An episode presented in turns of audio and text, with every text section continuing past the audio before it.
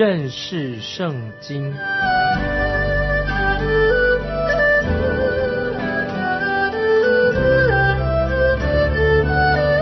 认识上帝的话，把上帝的话带到全世界。本节目是由认识圣经机构和环球广播电台联合制作，欢迎收听。亲爱的听众朋友，你好，欢迎收听认识圣经，我是麦基牧师。我们看约伯记第五章八到十六节。至于我，我必仰望神，把我的事情托付他。他行大事不可测度，行其事不可胜数。降雨在地上，似水与田里，将卑微的安置在高处，将哀痛的举到稳妥之地。破坏狡猾人的计谋，使他们所谋的不得成就。他叫有智慧的中了自己的诡计，使奸诈人的计谋速速灭亡。他们白昼遇见黑暗，午间摸索如在夜间。神拯救穷乏人，脱离他们口中的刀和强暴人的手，这样贫寒的人。有指望，罪孽之辈必塞口无言啊！这几节经文实在说的太好了，听众朋友，看来他说的实在很好听。他说我们的神是信实的、良善的、公义的。虽然他说的没有错，但还是没有解决约伯他的痛苦的问题。事实上，以利法这个人，他不是在和约伯。说话。接下来我们看第十七节，神所惩治的人是有福的，所以你不可轻看全能者的管教。那么这节经文常常也被人引用，这句话你说对吗，听众朋友？当然是对的，但以利法用这句话来刺伤、来讽刺约伯。我们看到神的管教并不一定是。使神儿女受痛苦的一个唯一的原因，有时候有人用这节经文，就好像拿刀刺入、刺进朋友的心里面，就是说你受苦是因为你犯了错，现在神要管教你了。这也许可能是对的，也可能是不对的。也许听众朋友，你以为你是审判官吗？你有资格审判别人吗？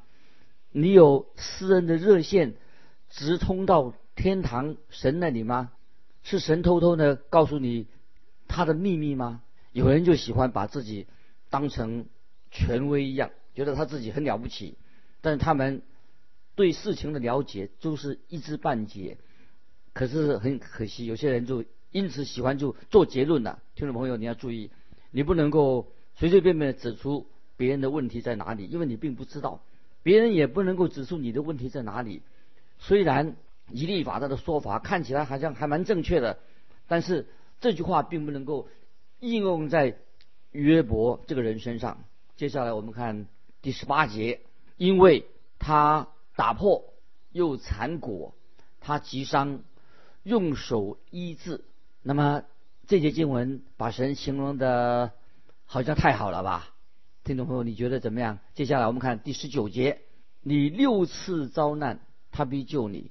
就是七次灾祸也无法害你，在真言书第六章十六节也这样说。再用七啊这个数目字七一二三四五六七这个数目字，事实上圣经也常常用七啊这个数目字，不只是诗歌体的表达方式而已，而是指七不是完美的数字，而是说到七是一个完整的数字。比方说第七日。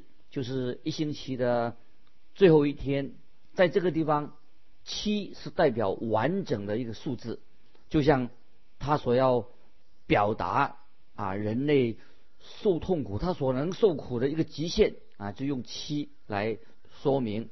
接下来我们看约伯记第五章二十到二十一节，在饥荒中他必救你脱离死亡；在征战中，他必救你脱离刀剑的权利。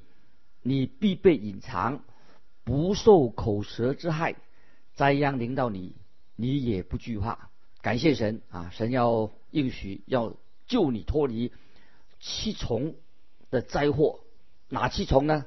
第一，在饥荒的时候，神要救你脱离死亡；第二，在战争的时候，神要救你脱离刀剑的威胁；第三，神要救你免受口舌之灾。有许多的人啊，因为别人的闲言闲语而受到。极大的伤害，听众朋友不要忘记哦，舌头杀死的人比战争杀死的人还要多啊！听众朋友，我们要知道我们的口舌不可以乱讲话，口舌可以伤人的。我们要祷告神，求神救我们脱离邪恶的口舌哦，闲言闲语不要去讲。在我们教会里面有位姐妹，她说话很犀利。也就是说很毒啊，说话的说的很毒，我就求神不要让他用恶言恶语、恶毒的言语来攻击我，要不要？不要也要不要去攻击别人？他的确用许多恶言恶语啊，曾经攻击我。他说话的言语很犀利、很刻薄，但是啊，求神保护我，使我不受到伤害。听众朋友，我们也不可以伤害人，也求神。让那些人的言语不能够伤害到我们。第四，神会救你免于毁灭的恐惧。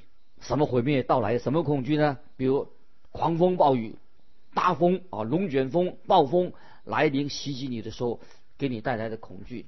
接下来我们看二十二节：你遇见灾害饥馑，就必嬉笑；地上的野兽，你也不惧怕。第五，也提到要救你脱离。饥荒，听众朋友，你注意到没有？有时一个国家闹饥荒，有时遇到很大的问题啊。这个国家一个好的福音啊，一个福音，一个国家有了福音，又富裕的国家，实在是一个好事情。国家不闹饥荒，真正的奖赏，神对我们人的奖赏就是神的话语，神的话语会给我们带来的祝福。那么第六点也是啊，神的一个祝福，让我们不怕。地上的野兽，在约伯记第五章二十三到二十六节这样说：因为你必与田间的石头立约，田里的野兽也必与你和好。你必知道你帐篷平安，要查看你的羊圈一无所失，也必知道你的后裔将来发达，你的子孙像地上的青草，你的。瘦高年迈，才归坟墓，好像河捆，到时收藏。那么第七点，第一点也算一个神的祝福。最后的一个就是什么？就是死亡。以利法这个人，他谈到关于死亡，不像很可怕，又丑陋了大怪兽，像死亡像丑陋的大怪兽一样，反而是啊，可以我们可以面对受欢迎的事情。所以死亡的道路变成很平坦的，我们走在死亡当中也是很平坦的。接下来我们看约伯记第五章二十七节，这里我们已经考察，本是如此，你需要听，要知道是与自己有益。以利法这个人啊，他第一次他发言说了很长的话，第一次说发言已经告一个段落了，但是。以利法所说的话，并不符合约伯他现在目前他的需要。约伯对他以利法所说的话一点感动都没有，而且没有办法能够安慰约伯的心，反而让约伯现在心情很低下，很气馁，而且让约伯惊慌失措。所以约伯就大声哀哭，渴望得到怜悯。他哀哭求怜悯，他求帮助，因为。以利法所说的话对他毫无帮助。那接下来我们要进到第六章约伯记第六章，我们来看第一、第二节。约伯回答说：“唯愿我的烦恼称一称，我一切的灾害放在天平里。”约伯这个时候很悲伤的恳求说：“我简直不能告诉你，我有多么多么的痛苦悲伤。我也不能解释到底发生在我身上的事情有多么的可怕。听众朋友，你可以看出以利法对约伯一点帮助都没有。以利法这个人只是说你内心隐藏了罪，现在你要认罪，你要跟神和好。其实以利法所说的对约伯所说的话并不正确。约伯他说：“你必须认清我的问题到底在哪里。”这是约伯他的心声。要以利法这个人要知道到底约伯他现在问题到底在哪里。以利法没有抓到重点，他说了很多很动听的话，听起来很道理很好，但是并没有能够安慰帮助约伯。就像今天听众朋友，你回答说：“啊，耶稣基督啊，就是你的答案。”如果你的朋友。或者有些人有问题的时候，你说基督就是你的答案，但是你这样说，别人不知道你说什么，因为你根本不知道那个人的问题在哪里啊！所以听众朋友要注意，我们要安慰别人的时候，要知道他的问题到底在哪里。以利法这个人，他不能够给约伯所需要的答案，他不知道约伯问题在哪里。约伯这个时候，他像一个受到重伤的那个动物，在哀嚎痛哭。接下来我们看第三到第五节。都比海沙更重，所以我的言语急躁，因全能者的剑射入我身，其毒我的灵喝尽了。神的惊吓，摆阵攻击我，野驴有草岂能叫唤？牛有料岂能吼叫？约伯说的意思是什么呢？约伯说我在哀哭恳求，你可以看出我现在目前的状况有多么的悲惨。而你却没有不同情我，你觉得我好像没有受痛苦一样。如果我没有受痛苦的话，我不会有这样的哀嚎的声音出来。我实在非常痛苦。约伯就指出，田野当中有长耳朵的驴子，如果它有草可以吃的话，他就不需要哀哀叫了，对不对？它有草吃了，很饱了。如果岳伯他说，如果我自己没有痛苦的话，我是不会哭求的。那么岳伯说，我受了重伤了，我的伤非常非常的重，很令我很痛苦。接下来我们看第六、第七节：物淡而无盐，岂可吃吗？蛋清有什么滋味呢？看为可厌的食物，我心不肯挨近。这里说到可厌的食物，就是我们吃不下了。就是我不想吃的食物，我也吃不下，不想吃食物。接着我们看八九两节，唯愿我得着所求的，愿神是我所切望的，就是愿神把我压碎，伸手将我除掉。听众朋友，有没有看到约伯他的心情已经落到了谷底的？因为他找不到可以能够帮助他的人。事实上，他质疑这个时候神是不是公义的？约伯他觉得他自己很惨，他希望神把他毁掉，把他丢弃了算了，神出手把他的命除掉算了，他不想活了，他太痛苦了。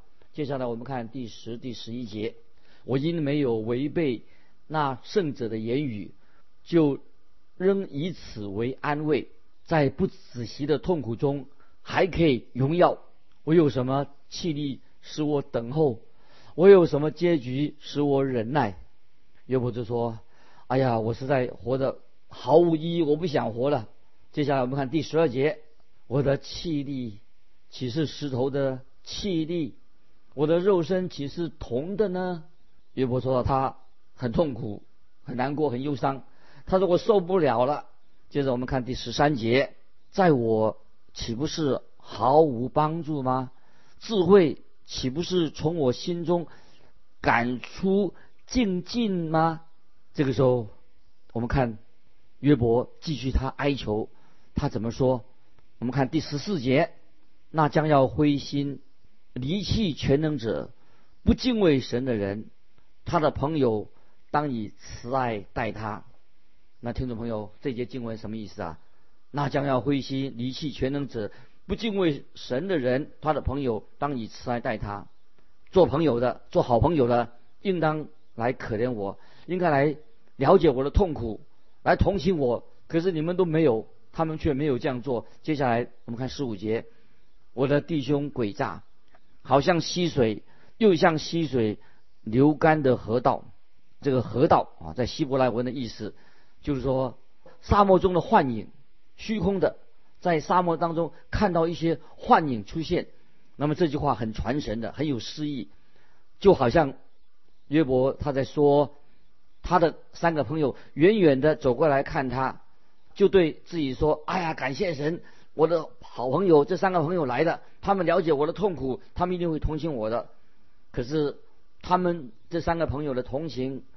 等于是什么？他们的怜悯同情，就像沙漠当中的幻影一样，不是绿洲，等于是幻影，不是沙漠里的绿洲。接下来我们看十六、十七节：这河因结冰发黑，有雪藏在其中。天气渐暖，就随时消化；日头炎热，便从原处干渴。天气。渐暖就随时消化，日头炎热便从原处干涸。约伯他所说的是什么意思呢？他说他这些朋友好像结满了冰雪的池子，是令人感觉到冰冷的，对他没有帮助，是骗人的。你以为可以走在冰的上面，可是你一踏上去的时候，可能就要跌到跌倒了。他们就是这一种类型的朋友，对约伯毫无帮助，像结满了冰雪的池子。约伯他比喻的很生动啊，对那些朋友，他的朋友比喻的很生动。我自己不敢确定，现代人所哭求的哦，现代人也很多的痛苦，呼天抢地，跟约伯他所哭求的是不是一样的？虽然有人过着很舒适的生活。但是他内心非常的孤单，内心没有平安，有了吃有了喝，但是不快乐，心里没平安。那这种人也是非常的悲惨。他所需要的可能不是舒适的生活，而是他真正需要神。今天很多人他的问题，因为他没有神，所以他不快乐不平安。真正这是他的问题，他所要的并不一定是舒适的生活。现在我们看见约伯说：“如果你们还有话要说，就说吧，我愿意听。”那么接下来我们看二十四到二十六节，请你们教导我，我便不作声，使我明白在何事上有错。正直的言语力量何其大，但你们责备的是责备什么呢？绝望人的讲论既然如风，你们还想驳正言语吗？波多，这是约伯，他这样说，你们说的。好像很好听，但是你们没有摸到我内心的痛苦，你们不了解我，你们根本不知道我我心里面想什么，我的痛苦在哪里？啊，就好像有一个医生，他有一次去诊断病人，他说：“哦，你这个病人，你的病什么毛病呢？”他说：“这医生说你得了关节炎，其实这个病人他不是得到关节炎，他得到了癌症。当这个病人他转到另外一个医院。”去看癌症专科医师的时候，很可惜，时间已经过了，已经太迟了，来不及了。那么这个就是约伯他现在啊目前的状况。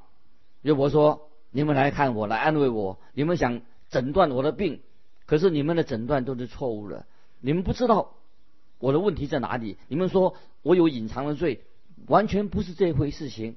如果你们诊断的正确的话。”你们会一定会对我说一些比较有帮助的话，就是说，那就是说我愿意听。如果你们说这种话，听众朋友，我们都知道约伯这三个朋友并不真正的认识神，他们也不真正的认识约伯，他们可能也对自己的了解、对自己的认识也不够。这三个朋友他搞不清楚约伯的真正的状况是什么，就是他不在状况之内，而且不在状况之内，而且他们却做了。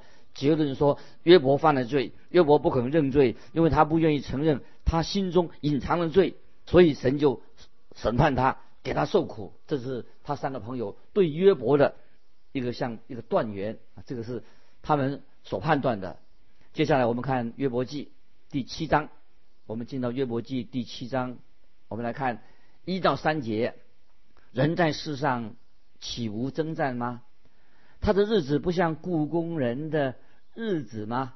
像奴仆切慕黑影，像故宫人盼望工价。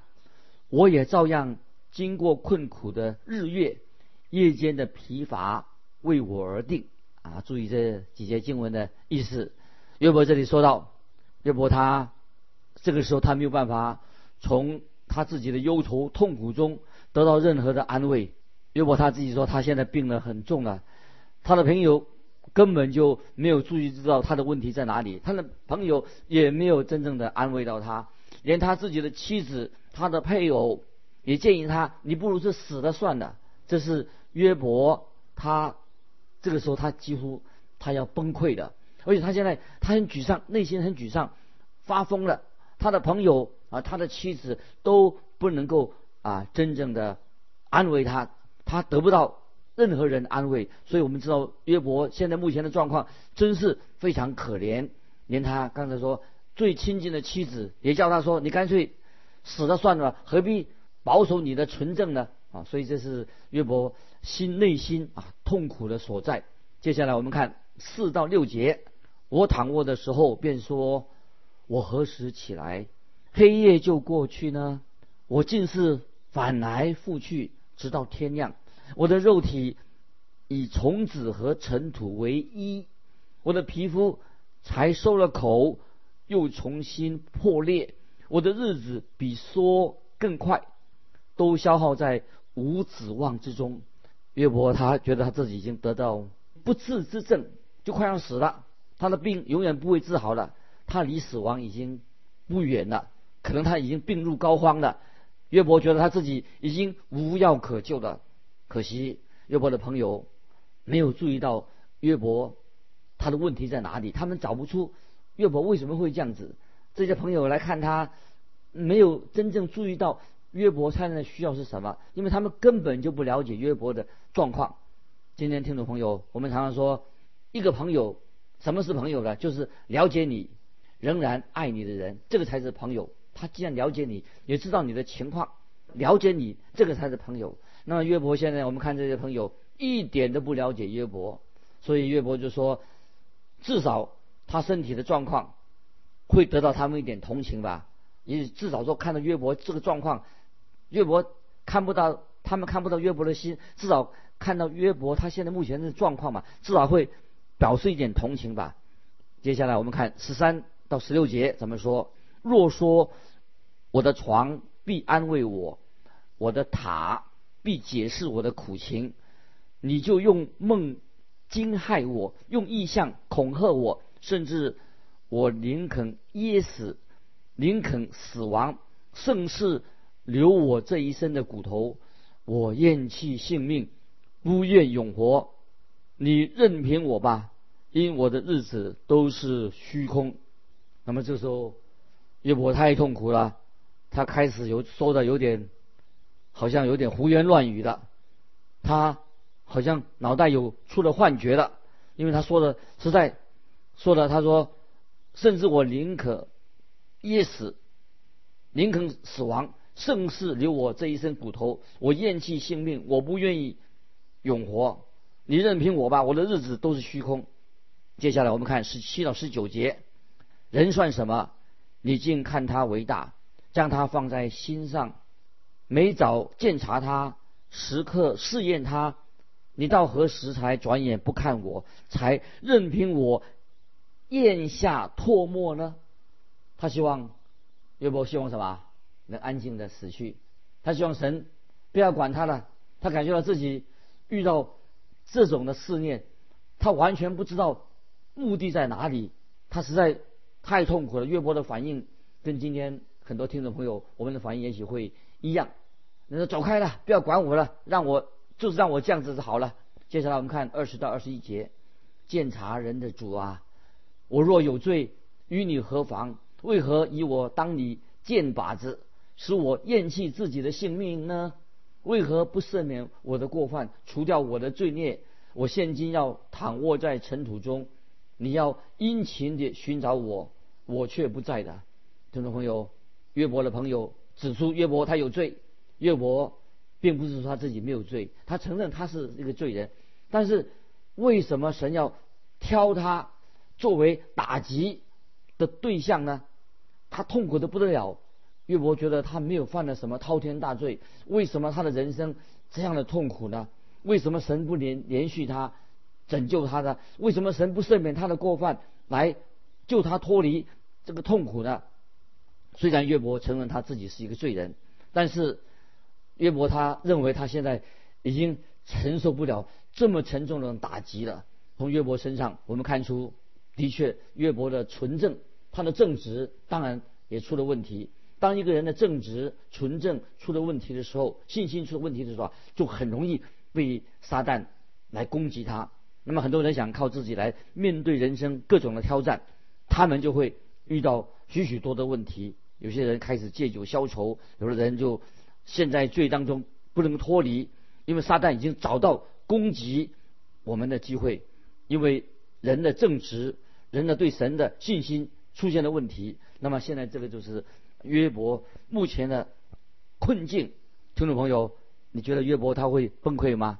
那么我们下次来继续啊看下一章。今天我们就分享到这里。听众朋友，如果你有问题要跟我们分享你的信仰与生活，欢迎你来信寄到环球电台认识圣经麦基牧师收。愿神祝福你，我们下次再见。